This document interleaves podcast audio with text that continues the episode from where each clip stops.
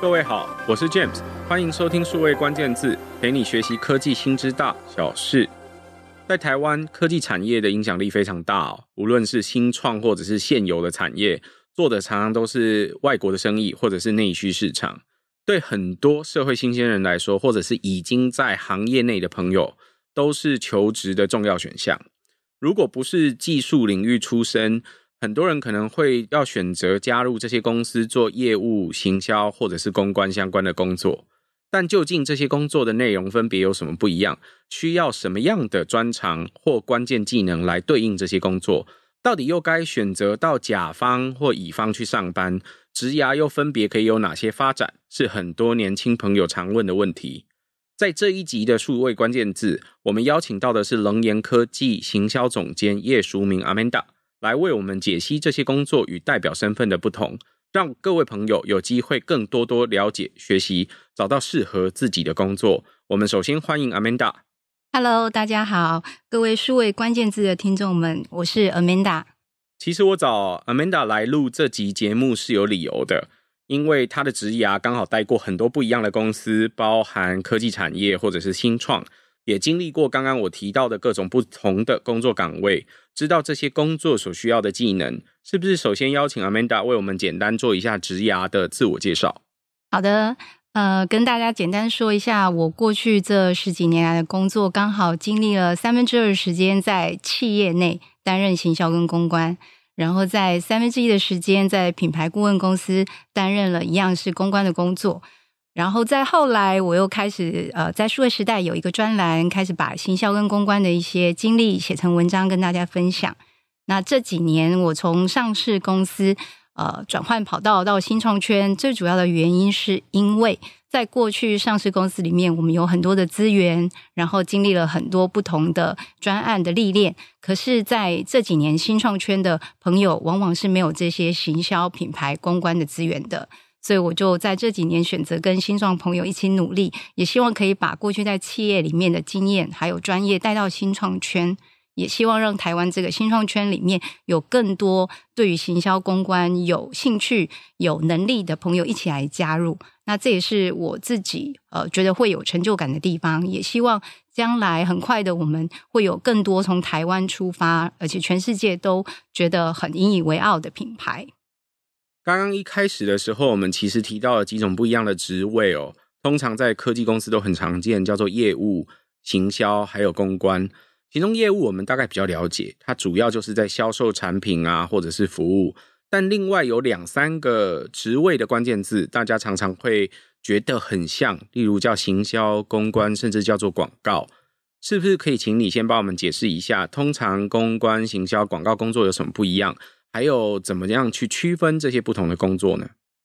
好，在企业里面，我们最常听到的就是行销部门，或是叫市场部门。那在行销或者是市场部里面，最常担任的工作就是所谓的行销企划，英文叫 marketing communication，或者简单说叫 mark up，这是最常见的。那这样子的工作跟所谓的公关，就是 PR（public relation）。是不太一样的角色。简单的说，在企业里面，行销部门负责的工作会是帮助业务团队去寻找客户，也就是建立新客户的名单，或者是跟客户互动。那工作的主要的一个范围，大部分都是行销活动。如果在组织大一点的企业里面，我们会有总部，总部就会有 corporate 的 marketing，它会负责到品牌。负责到 CIS，那在各个区域里面，我们又会设置区域里面各国各地区的 Markom 人员，那就会负责当地的一些行销活动的安排。如果在产品部门里面，我们有产品行销人员，他做的工作又跟这些 Markom 同仁不太一样。产品行销的同仁，他会再负责到更多跟产品经理有关的工作，例如，把我们的产品的规格做定义，市场做区分，把竞争对手的资料拿来做分析，甚至定出不同的产品价格区间，这都是产品行销会做的工作之一。那公关在企业里面最常会负责到的，其实是帮助企业对外的沟通。那对外沟通的角色最常见的其实就是媒体朋友。那媒体公关这个角色，他会负责到包含新闻稿的撰写，包含记者会等等。那另外还有上市公司里面的公关，他必须可能还要肩负投资人关系，也就是说，可能在一些法人说明会，他必须担任呃财务发言人的角色，或是安排一些法说会的活动。另外，在企业的外部，可能也会有一些顾问公司来协助企业来进行一些政策推动，或者是专案的一些争取。那这是一些政治公关的服务等等。所以，其实行销跟公关的工作是有关联性，但是其实在角色分工上又有很多地方是不一样的。你刚刚提到的呃，行销的工作常常都区分成呃两种不同类型。一种叫做 marketing communication，简称叫 marcom，m a r c o m m 这个字。那底下可能会因为公司大小的不同，如果大公司可能区分的会比较密切。例如有公司总部在 headquarter 的地方，可能会是专门在做品牌。那到区域的时候，他可能就协助。呃，刚刚说的这个品牌，它的一些原则都定出来之后，怎么样在区域去散布，或者是甚至去执行？那尤其最重要，在每个区域，它可能需要有品牌的曝光啊，还要有相关的活动等等。那另外一个听起来好像比较难的工作，其实是做产品行销，因为产品行销要做好多事哦。就是你说要定产品的呃蓝图，就是它可能要怎么发展，还有去定这个产品的定义。产品定义听起来很简单的一个字，可是光想起来就很难。就是简单来说，我们常在技术人都会直接想要比 spec，比 spec 的意思就是比那个技术规格。讲到里面有什么或没有什么，讲到呃它是三个 CPU 还是四个 CPU，讲到它有多少的记忆体，好像越多越好嘛，对不对？但是事实上，在不同的市场里面，这些东西都可能不一样。更别提它的竞争对手可能有谁，呃，在价格带上又应该怎么去定，可能最有竞争力。如果以台湾的字眼，常都是拿 CP 值这个值来比较，那所以这两个工作它有本质上的不一样。更别提你刚刚提到的公关好了，呃，媒体可能要面对的是其中公关的一种呃责任。但是，另外投资人关系，上市公司可能要面对的就是你刚刚讲法人说明会，也就是那些法人。法人传统上是什么呢？传统上大概就是那些呃有规模的投资机构，很多你各位听到的呃券商或者是一些呃基金管理人，他们在每一季的时候，他们都会针对这些上市公司去研究他们最新的财报，还有他们目前的状态，来分析说，诶，接下来他是要加码或减码。加码或减码，就是他准备要增加投资或减少投资。那各个公司决定什么样的产品或者是发展蓝图策略，然后还有他们目前的发展状态，他要揭露到什么程度？我想这都是法人关系其实要很注意的事情。那更别提，事实上，非上市公司也有非上市公司的这个投资人关系。简单来讲，如果像我们现在像 Amanda 加入的新创，他可能就要面对到很多不同的投资人。那这些投资人也要有细细的关系去经营。那另外，可能上市公司还有财务发言人或其他产品发言人、品牌发言人等等。那政治公关也是一种。所以事实上有好多不一样的工作。Amanda，我想问的。是刚刚先讲行销这一块好了，嗯，product marketing 跟这个所谓的 mark com 这两个不一样的工作里面，通常他需要具具备什么样的能力，或者是呃什么样的技能，他才呃有资格去担任这不一样的工作？好，我们来讨论一下 marcom 跟 product marketing 这两个角色在企业里面需要什么样的一个呃学经历或是专长。我们可以用呃一个比较简单的区分，就是如果说我们在学校的时候，我们的本科念的就是行销或是传播，那对于进入到 Marcom 这样子的工作领域，相对是容易。但是如果要进入到产品行销这样子的工作角色里面，它其实还中间还有一段距离。最主要原因是因为在科技业里面，产品行销它必须要理解的技术。产业知识并不是在念传播理论或者是媒体的时候你会学习到的，往往是你进入到这个产业里面，你才能够真正的开始去学习到。所以在门槛上，产品行销它的呃最大的差别是，大部分的公司它会是从一个理工背景或是工程背景的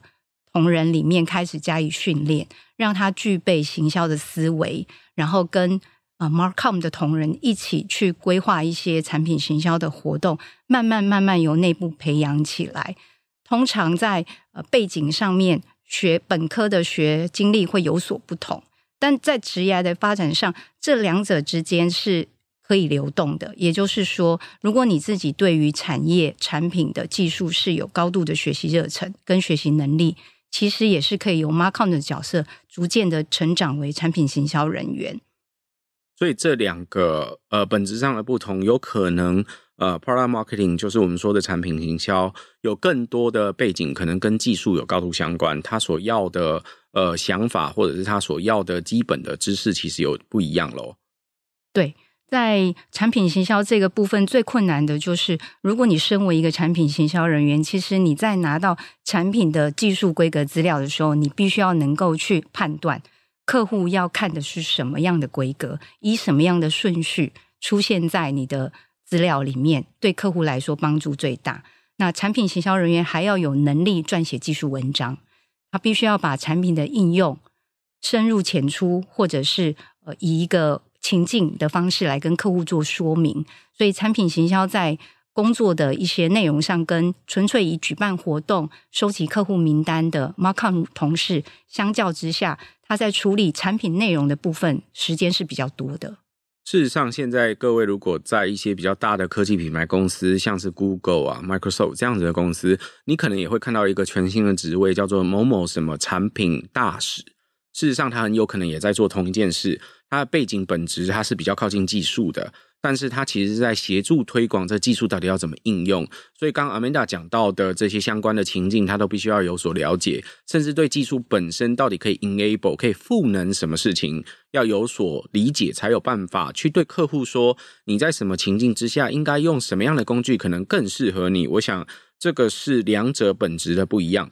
那另外我有一个问题是，那公关跟行销这层的工作又有什么关联，或者是有什么不一样的地方吗？嗯。我们可以举一个例子来了解行销跟公关它的关系。我们在举办一些行销活动来面对客户的时候，帮助业务去跟客户做互动的时候，我们可以把它当成是大大小小不同的考试。那在这个考试之前，我们平常会做一些努力，就是我们平常要烧香，我们不能够临时抱佛脚。那平常在帮公司做这个烧香动作的人，就是公关人员，因为他要去维护那些相关的关系，让大家都有机会是事先已经知道或认知到这个品牌或这个公司大概在做什么。对，公关人员其实长期经营媒体或是利害关系人，主要为的就是在行销活动举办的时候，或者是公司在发生一些危机的时候。公司是有一个有利的发言基础的，所以这是需要累积，这也是跟行销相关，但是由公关人员要担负最主要的角色。所以一个是媒体呃关系，他要烧香拜拜，每天要跟大家礼佛，要跟大家往来。那另外一个是你真实在办活动的时候，就像考试，真的是一个总成绩单，看看你可以呃得到多少的关注，还有多少的能量，让你可以有机会换到。接下来你在业务销售的时候所需要的名单，对，没错。因为如果你平时并没有跟媒体或是外界做任何的沟通，在行销人员想要举办一个客户活动或者是一个宣传的时候，其实效果不会太好。因为这家公司如果大家是连听都没有听过，参与的意愿也不会太高。你刚刚有讲到一个部分，是有一边是比较偏向品牌或产品相关的公司，另外一边称为顾问公司。其实，在业界我们有一个称呼叫做甲方跟乙方，可否请你帮我们解释一下，通常甲方跟乙方他的工作角色有什么不一样？他们怎么分工合作的？好，甲方跟乙方这个称呼其实蛮有趣，是过去我在企业里工作的时候。不太会把自己定义为所谓的甲方，但是在顾问公司的时候，会发现说，原来顾问公司会呃有所谓的甲方思维、乙方思维。那甲方通常指的就是企业品牌主，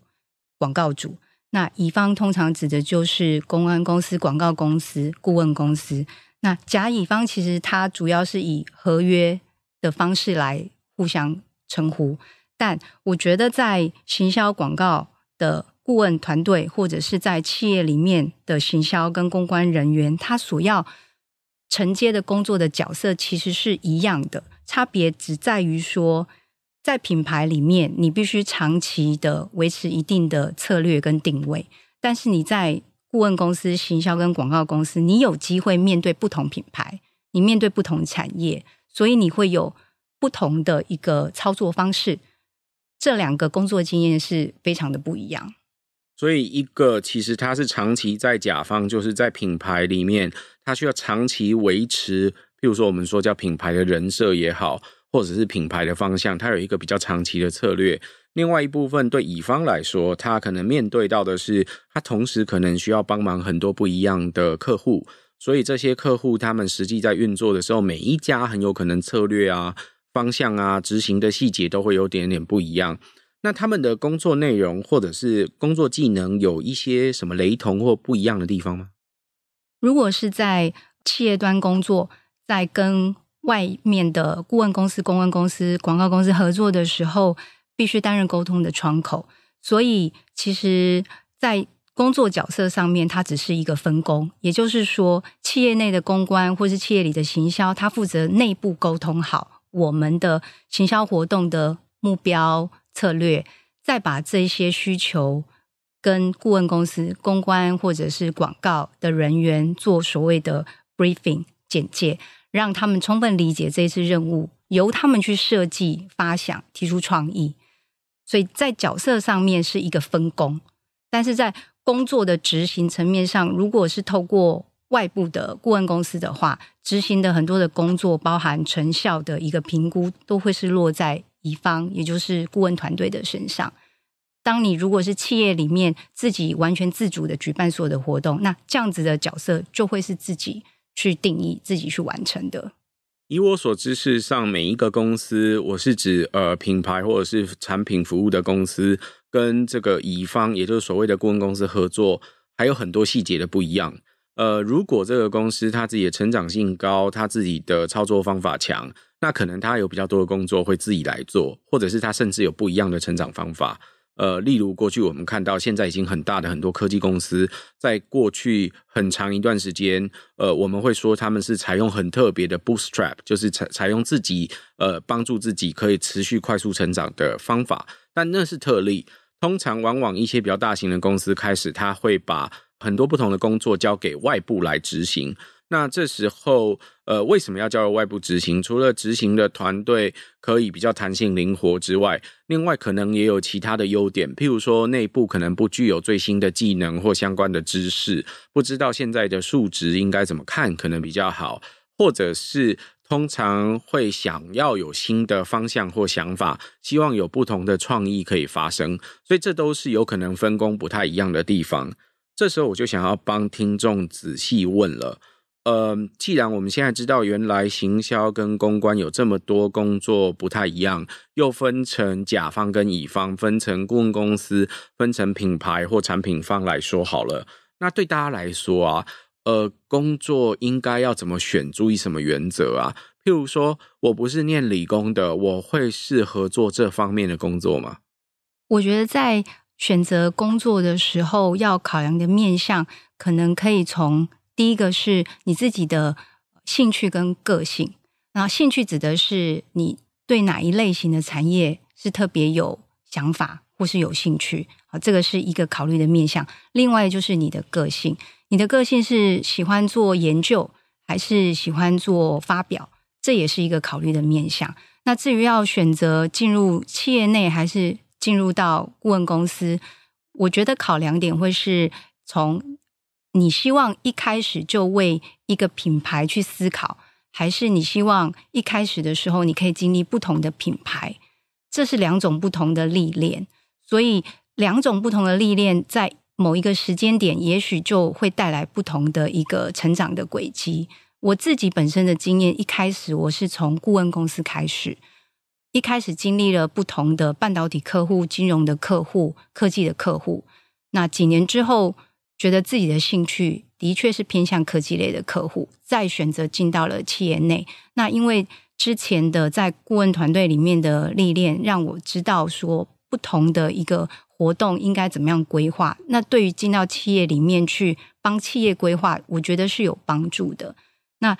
反过来，如果一开始进入到一个企业，你就会面临我要选择大企业还是选择比较小的团队。那在这个时候可以考量的一个点是，如果进到的是有规模的大企业，你会很明确的被赋予一些角色。所以你会在某一个工作角色里面去做比较多的专精，就像你刚刚说的，在行销里面可能就分成在 headquarter 在总部上面可能会做 branding，或者是你被分到在区域公司或甚至呃局部的公司。可是，在小公司的时候，它可能全部都合在一起，什么都得做，什么都得自己来。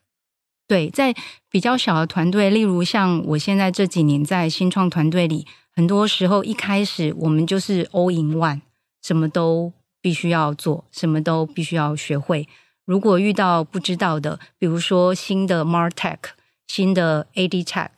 新的 SEO 的方法，或是数位行销、社群不同的工具，我们都要试着去把它很快速的学会，把它 pick up 起来。那这也是一个学习的方向。你刚刚有提到说，在选工作的时候也要注意个性或者是兴趣。那呃，该怎么去注意自己的哪些个性特别适合？譬如说，我是比较外向的人，或者是我是喜欢说话的人，或者是我是很会写文案的人，这样都有机会吗？那呃，兴趣是我有兴趣理解科技，但是哦，真的好难懂哦，这些东西数学我不会，这些东西技术我听起来好难懂哦，那要怎么办？我有机会还是可以加入这相关的工作吗？这是一个好问题，就是。个性这件事情，在行销跟公关的角色里面，我认为，如果自己觉得自己的个性偏外向，喜欢跟人群互动，那么在选择公关这个角色的时候是有加分的。那如果觉得自己的个性喜欢做规划、研究，喜欢跟呃内部的同仁做讨论，我觉得这样子的个性在一开始先选择行销的工作是会有帮助。所以事实上，这有本质两个，可能更不一样。跟公关来说，你可能要更喜欢跟人接触，去处理很多相关的关系。其实你刚刚有提到一个重点，是在讲公关的工作的时候，需要处理很多人跟人的关系，尤其是利害关系人。媒体是其中一种利害关系人，投资人也是一种，法人可能也是。更别提，可能里面还细细分成，比如说政府关系或其他部门。所以事实上，你得维系跟很多不一样的人的关系。所以外向的可能更适合公关。那喜欢做规划啦、执行啦，或者是做一些这项想法的人，做行销也是很适合的。对，没错。但这其实是一个概分。很多时候，自己的兴趣是可以激发我们自己后天的训练的。比如说。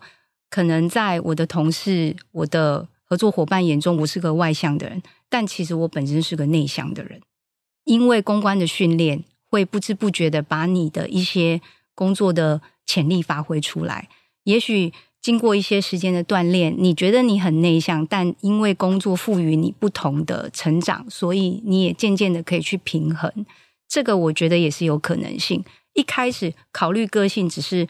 我觉得在刚入职场的时候，因为不了解自己真正能够适合的岗位是什么，在那个时候，我们也许先顺着自己的一个个性去找到第一步。那进入第一步之后，我们可以随着职涯的扩展，我们开始去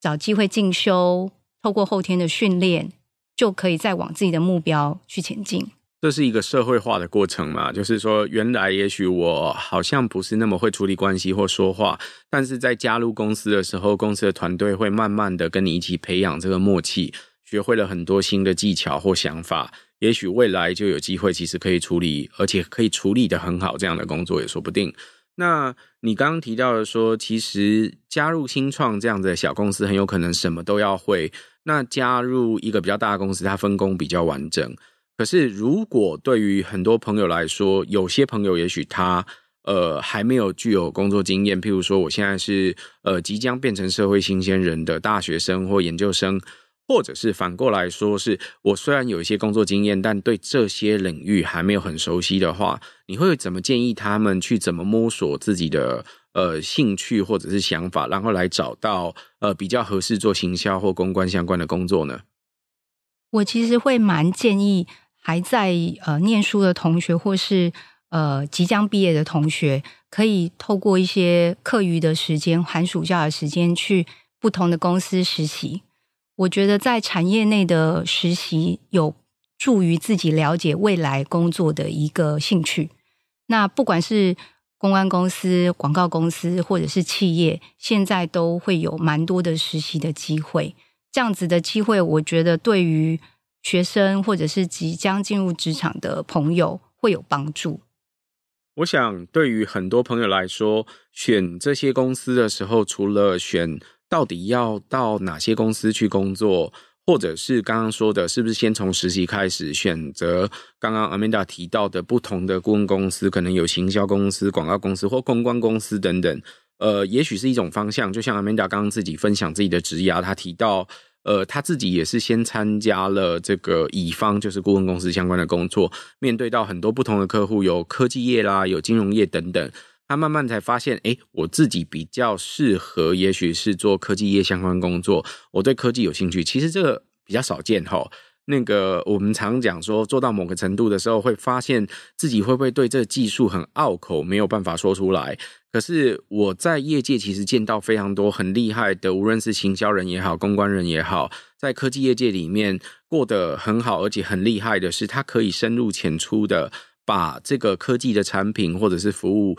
很容易的就介绍给大家理解，我想这个是长期锻炼去磨练出来的一些细节，更别提里面细细的还有很多技巧，包含刚刚说是那个平时要烧香拜佛，要怎么跟媒体打公关，还有怎么写新闻稿，其实那个新闻稿里面有很多美感要注意的，那或者是说怎么跟投资人说话，怎么跟法人说话，然后适当的。控制老板，有时候 老板会不小心讲太多，或者是讲出一些我们原本没有预料到需要跟投资人揭露的关系等等。那另外的很多部分其实也是很多小细节，譬如说跟政府关系要怎么去维系，怎么去跟政府，譬如说不同的政治部门去做游说，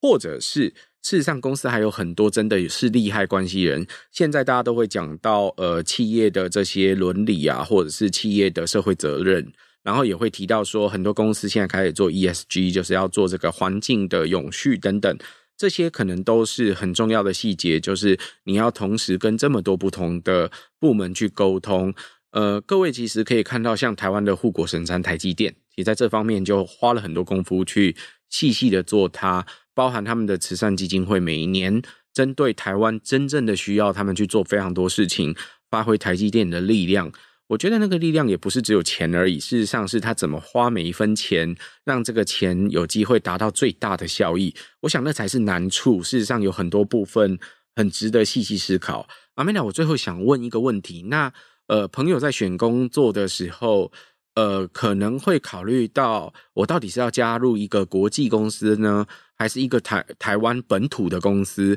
或者是加入一个这个所谓的顾问公司，或等等的这个，你会有什么建议？通常职涯可能发展上，他会怎么一路前进去选嘛？比如说，我应该选乙方，然后也许一段时间就跟你一样去到甲方，有没有反之？他其实是先从甲方做起，再到乙方啊，或等等不同发展的路径呢？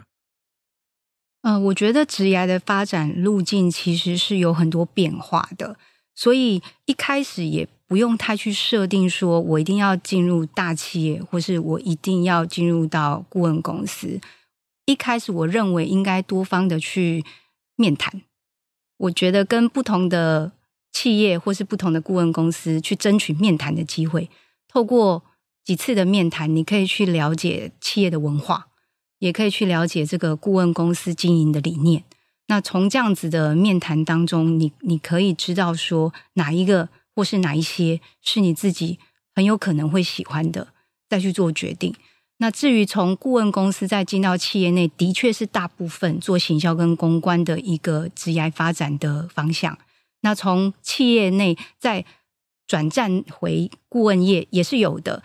通常在这样子的状况下，都是回到顾问业里面担任非常资深的角色，甚至就是顾问公司里面的管理者的角色了，因为他已经经历过企业里面很多的训练，他知道客户需要的是什么，他能够听懂客户的语言，这个在顾问公司里面其实是一个非常重要的能力，很重要，而且很困难。其实他呃做主管可以听懂对方的话跟需求。呃，知道怎么样跟跟这个客户的不同阶层、跟不同单位的人沟通，取得所需要的资讯，然后跟客户一起成长、一起合作。然后另外是他又要能够指挥顾问公司里面的团队去发他们的任务，可以让他们好好的发挥他们的潜能去执行。我想这都是两者不一样的分工的地方。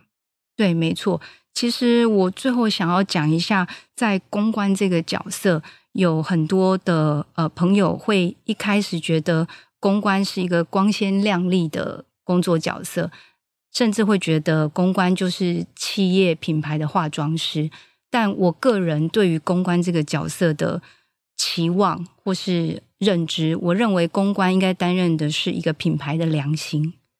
它应该代表的是这个品牌对这个社会或是这个群体的良心。从这个角度去担任一个品牌的公关，它才会真正发挥这个品牌存在在这个社会、这个群体真正的价值。其实，品牌对于社会来说，很多时候都是建立消费者的信任。那这个信任本身如果没有良心，何来信任可言？短期也许你看到品牌是因为曝光，他要卖他的产品，但产品长期可以在一个市场存活去销售。它一定要长期能够取得消费者的信任，我想这也是这个 Amanda 刚刚最后分享，品牌其实要做的是良心，而不是只是化妆师而已。对，没错。今天 Amanda 为我们分享了，其实行销跟公关这样子的不同的工作，它本质上有什么不一样？我们谈到了呃，譬如说 Marcom 要做什么，或者是呃产品行销要做哪些事情，也谈到了公关的工作里面还细细分成，可能跟媒体啦。